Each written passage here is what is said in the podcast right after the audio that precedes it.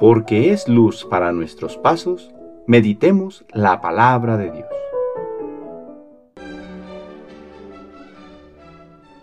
Del Santo Evangelio según San Lucas capítulo 5 versículos del 33 al 39. En aquel tiempo los fariseos y los escribas le preguntaron a Jesús, ¿por qué los discípulos de Juan ayunan con frecuencia y hacen oración, igual que los discípulos de los fariseos y los tuyos en cambio comen y beben?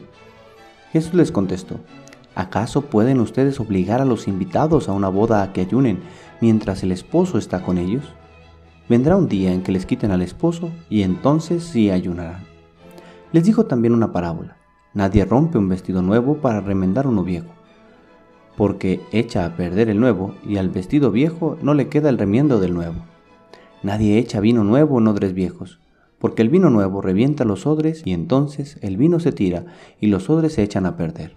El vino nuevo hay que echarlo en odres nuevos, y así se conservan el vino y los odres. Y nadie acabando de beber un vino añejo acepta uno nuevo, pues dice el añejo es mejor. Palabra del Señor.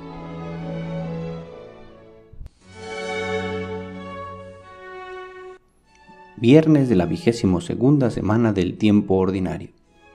Los fariseos y escribas le preguntan a Jesús acerca del ayuno, práctica penitencial con la que se preparaban a la venida del Mesías. Pero en ese momento ya no tiene razón de ser, pues el Mesías ha llegado ya.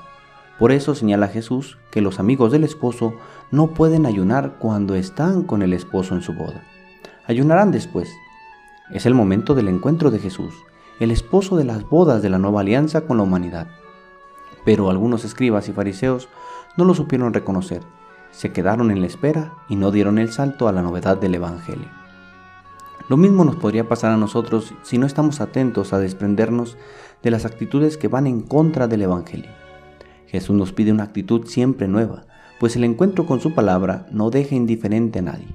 Nos pide tomar partido, con una actitud siempre acogedora para la verdad del Evangelio. También hoy nosotros debemos estar alerta de no tomar partido con las ideologías neopaganas que nos llevan a vivir contra lo que Jesús mismo nos enseña. Vivir con una radicalidad siempre nueva ante los tiempos actuales, buscando dar respuesta a las necesidades que los hombres y mujeres de este tiempo presentan, pero desde el Evangelio, y no desde una ideología que siempre hará daño al ser humano.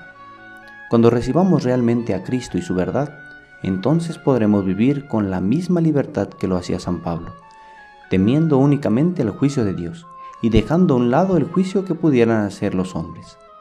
Padre, ayúdanos a reconocer la vitalidad del Evangelio, para recibirlo en nuestra vida con una actitud siempre nueva. El Señor esté con ustedes.